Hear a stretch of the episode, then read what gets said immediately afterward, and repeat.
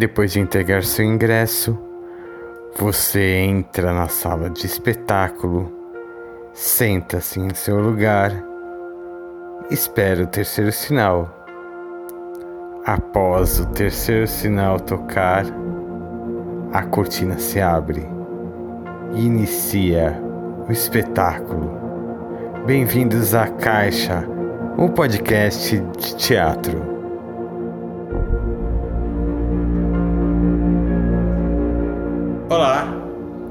Estamos aqui na Escola Íris de Teatro com mais uma edição do podcast A Caixa, o seu podcast de teatro. E estou aqui com João Félix e essa edição vai ser a primeira, né? Uma edição emergencial, porque vamos falar de um assunto urgente que está acontecendo, que é o a quarentena ocasionada pelo o famoso é, acho que o nosso tema hoje principal é como o teatro está lidando com a questão do né? Acho que é uma classe é, que a gente está sofrendo muito, muito mesmo com essa questão. Eu acho que agora é a gente analisar, ver to, tudo que a gente já perdeu, tudo que a gente parou e ver o que a gente vai. Quais são nossas perspectivas né, futuras. Porque o negócio tá osso. Eu fui vítima desse. desse é, dessa diminuição, desse, dessa parada que a cultura deu porque estava com um projeto e realmente o projeto parou porque como é um projeto alternativo os atores têm que pensar nos projetos de trabalho deles né? sim acho que todo mundo está sofrendo com essa questão agora do corona é, todos os editais foram prolongados, alguns editais surgiram, é, o VAI mesmo foi prorrogado, é, o PROMAC, entre outros editais, porque não, as pessoas não estão dando conta mais. Né? Hoje, levando em consideração que 48% apenas das pessoas em São Paulo estão em estado de quarentena, então o número do, das pessoas em quarentena diminuiu e acho que o risco aumentou, né?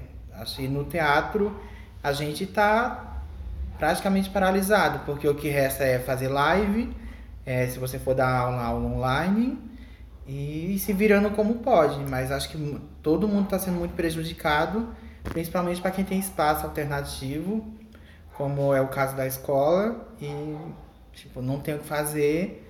As aulas estão paradas há mais de um mês, os projetos estão parados há mais de um mês porque não tem como continuar com o ensaio.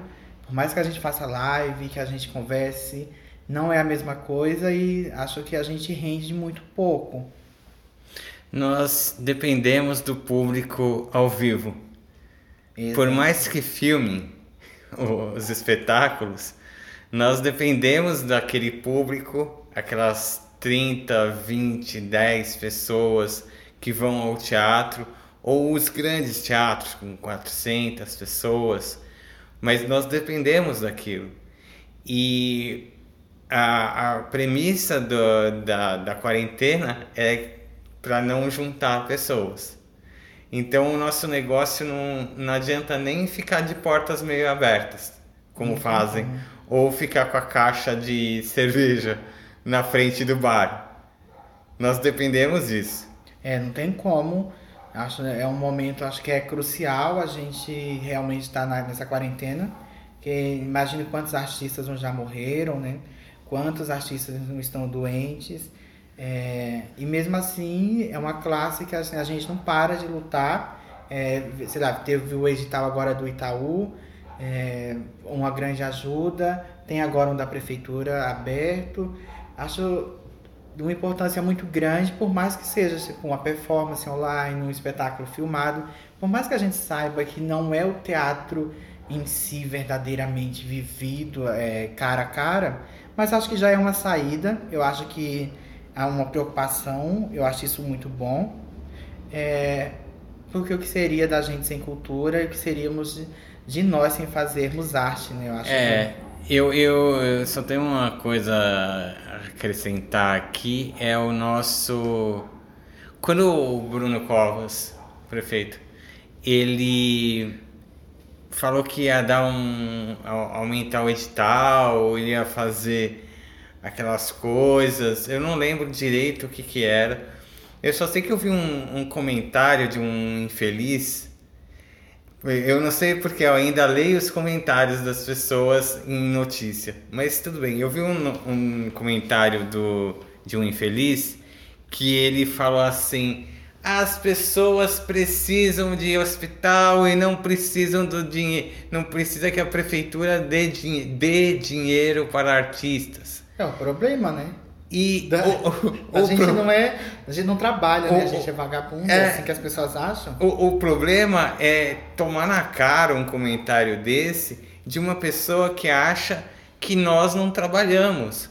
Em, em, assim, é, eu odeio dizer em pleno 2020. Não, é, é não ter mudado a mentalidade de, de uma pessoa. Se uma pessoa comenta isso na internet, é porque várias pessoas pensam que a gente não tem que trabalhar. É, acho que a, a, questão é muito complicada, porque a gente sabe, né, nós como atores, como faz, fazedores de arte, a gente sofre com isso o tempo inteiro. Ah, você trabalha do quê? Ah, eu sou ator. Eu... Ah, tá, mas você faz o quê? A gente sempre escuta é, esse clichê que todo mundo fica falando. É. E agora acho que cada vez mais pior. Eu lembro. Agora a gente teve alguns cortes sérios e a justificativa de corte assim de aluno, de aluno trancando ou desistindo é exatamente essa. É, tem que começar a cortar gastos e não tem como. O teatro é o primeiro que está na lista, assim, é, Fico triste, entendo completamente, né? É, ninguém é obrigado a fazer teatro. É, eu acho que isso está meio que na cabeça de todo mundo, essa questão de que teatro é, não é trabalho, teatro é, é pra gente sem noção, é, artista é tudo vagabundo. A gente sempre escuta essas coisas é, e as pessoas não sabem como é ralar dia a dia é, e agora, principalmente para nós, artistas né, anônimos, nós estamos é, sobrevivendo. Eu acho que esse dia eu estava lendo uma, alguma coisa falando de uns artistas aí famosos, e eles falando que, nossa, a gente sobrevive né, do cinema, da TV, de propaganda. Eu falo assim, eu fiquei me perguntando, nossa, se eles sobrevivem, então o que a gente faz, né? Não. Eu acho assim, é terrível, porque eu estudei numa escola, foi muito boa, e o coordenador da escola falava: a gente não precisa sobreviver, a gente tem que viver disso. É, a gente não tem que aceitar migalhas. Eu acho que agora é, tá muito, acho isso está muito evidente agora para todos nós, né, para quem está sofrendo muito mais essa questão, porque as pessoas já não ligavam muito é, e agora está muito mais essa questão das pessoas pouco se importarem ou com o que é o artista hoje em 2020, o que ele está fazendo, como ele está se virando, é difícil. Eu acho muito plausível que a né, cooperativa, o SATED, outros grupos de artistas estão fazendo, de ajudando muitos, muitos artistas com muita cesta básica. Eu fiquei muito feliz de ver isso. Eu acho que tudo, tudo soma. Eu acho que num momento como esse, a gente só tem mesmo que se ajudar. E assim, é tampar os ouvidos para algumas coisas que a gente escuta ah, e não deixar acho que a peteca cair, né? Não, a gente tem que assim que terminar tudo isso, eu acho que as pessoas vão mudar um pouco o comportamento. Tomara. Esperamos que sim, né? Mas não sei não. Você não viu a quantidade de gente aí querendo, é, enfim, volta de um monte de coisa? Gente e... querendo é, que acabe com a quarentena. Eu acho assim, gente, acho num momento como esse que a gente está vivendo, eu acho que agora, mais do que nunca, é resistir para existir, sabe? A gente precisa ver quando, quando voltar, quando voltar nossas atividades normais, se uh, essa colaboração com artistas desconhecidos continua. Porque é como a gente estava falando, a, as filas para apresentação vão ser enormes. Então, o, o que a gente pensa, o que a gente precisa é, jogar isso para conversa é que certas panelinhas não podem mais existir. Eu acho que assim, essa, essa questão de panelas, né, eu acho que a gente sabe os grupinhos, assim, sempre existiu, Sim. eu acho que sempre vai existir. Mas tem é, coisas que são absurdas. São, é, a gente vê, né? A gente mesmo como artistas que estamos começando, é, a gente quer ser reconhecido pelo trabalho que a gente faz, não é fama. É, eu acho que assim, cada vez mais tá, um cerco está se fechando e a gente não sabe assim para onde a gente vai.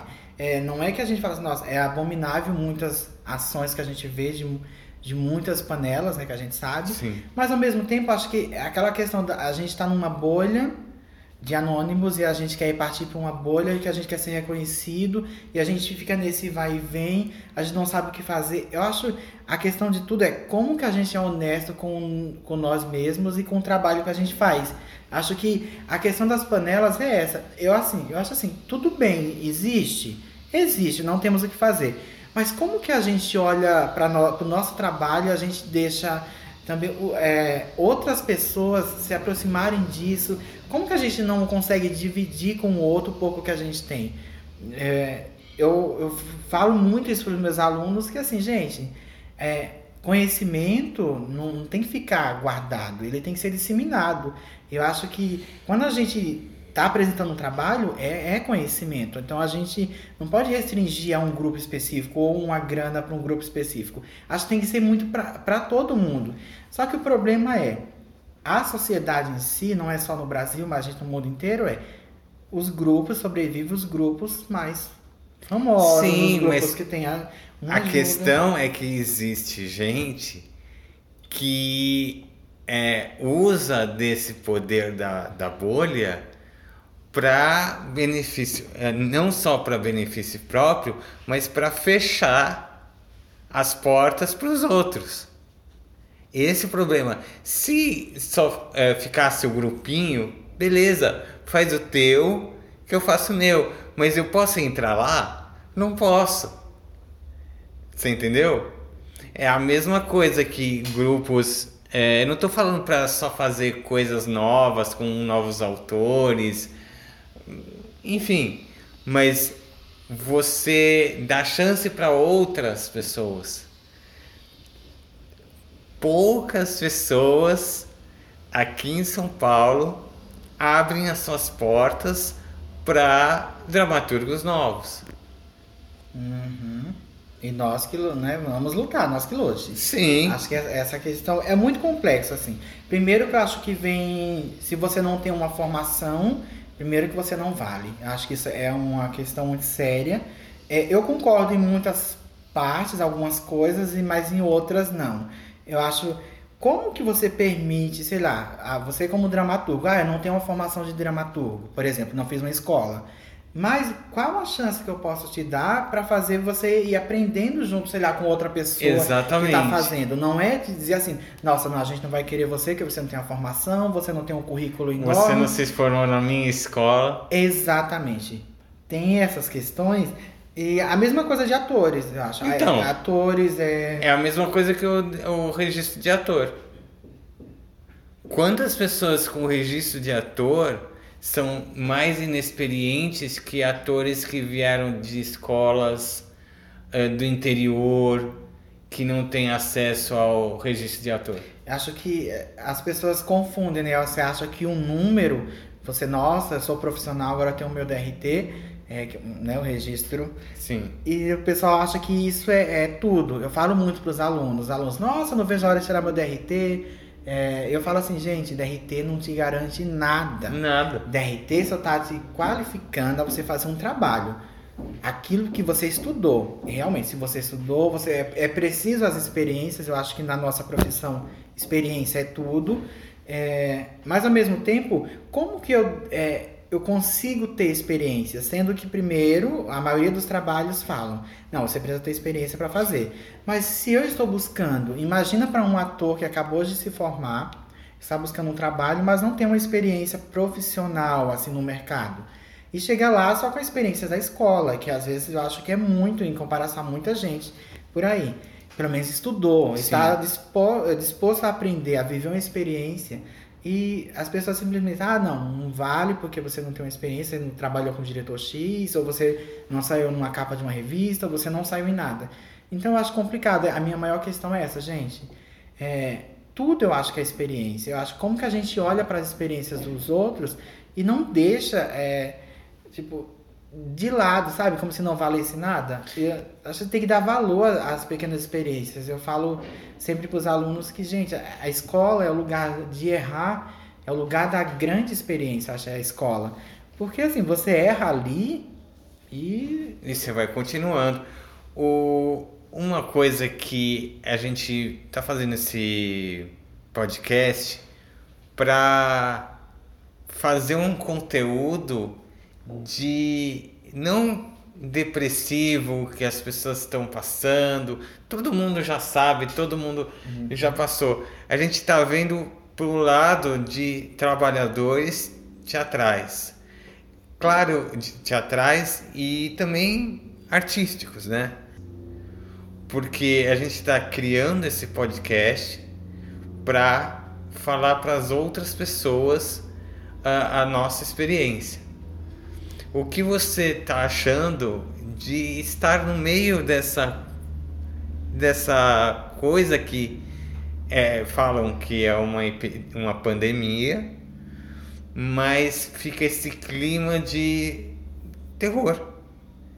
É, achei para nós, principalmente, é o, é o terror. O terror está instalado, porque vamos pensar, é, nós, nós não somos né, valorizados Principalmente nós, os artistas autônomos é.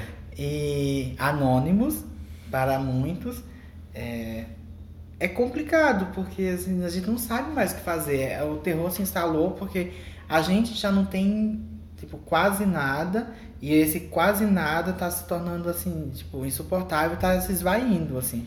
Tá, tá acabando, a gente não sabe mais como manter. Acho a questão para nós hoje assim, como que como que a gente vai superar isso depois que tudo acabar, tudo vai se normalizando? Como que a gente vai ter forças para voltar? Assim, e conseguir dar a volta por cima, porque tá difícil. E acho que vai ficar muito mais difícil ainda.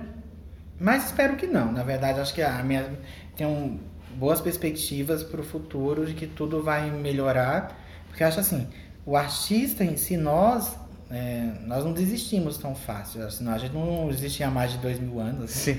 três mil anos, enfim.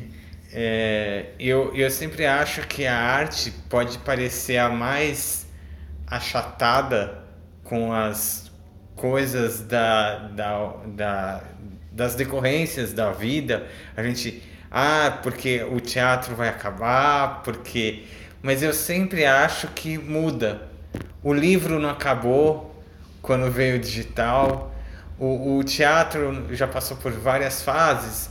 Então eu acho que nós vamos sair dessa crise, esse isolamento social que eu acho que é o pior uhum. para o artista. É, por mais que seja eu como artista, eu seja uma pessoa é, que trabalhe muito sozinho, eu preciso sair para ver pessoas, para encontrar novas histórias.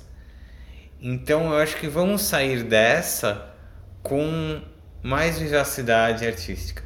Esperamos, né? É, assim, a gente tem que estar disposto a agora arregaçar as mangas cada vez mais, nos ajudarmos e assim, bola para frente e não deixar realmente a peteca cair.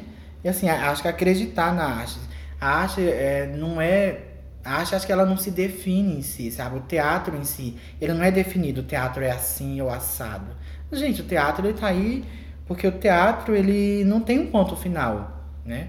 Ele é um universo de possibilidades. Acho que a gente, a nossa arte nunca vai morrer porque a gente se reinventa todos os dias. Hoje a gente está aqui gravando o podcast, está se reinventando. Sim. É, está buscando possibilidades de comunicação com o outro. É tentar é trocar uma experiência.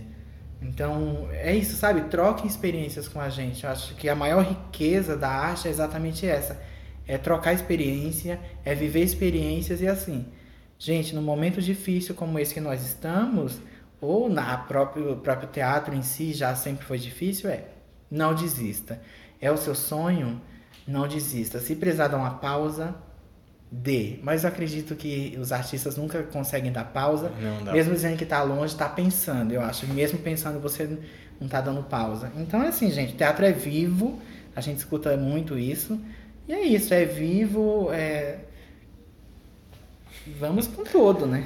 eu acredito nisso e vamos é, encerrar por hoje esse podcast que estará nas nossas redes sociais, Instagram, Narrador Teatral, qual é o Instagram? Do... Iris do Teatro, Iris. João Félix Oficial, vai estar tá tudo. Nas tudo. nossas redes, Narrador Teatral, Iris do Teatro. E até o próximo episódio com A Caixa, o seu podcast de teatro.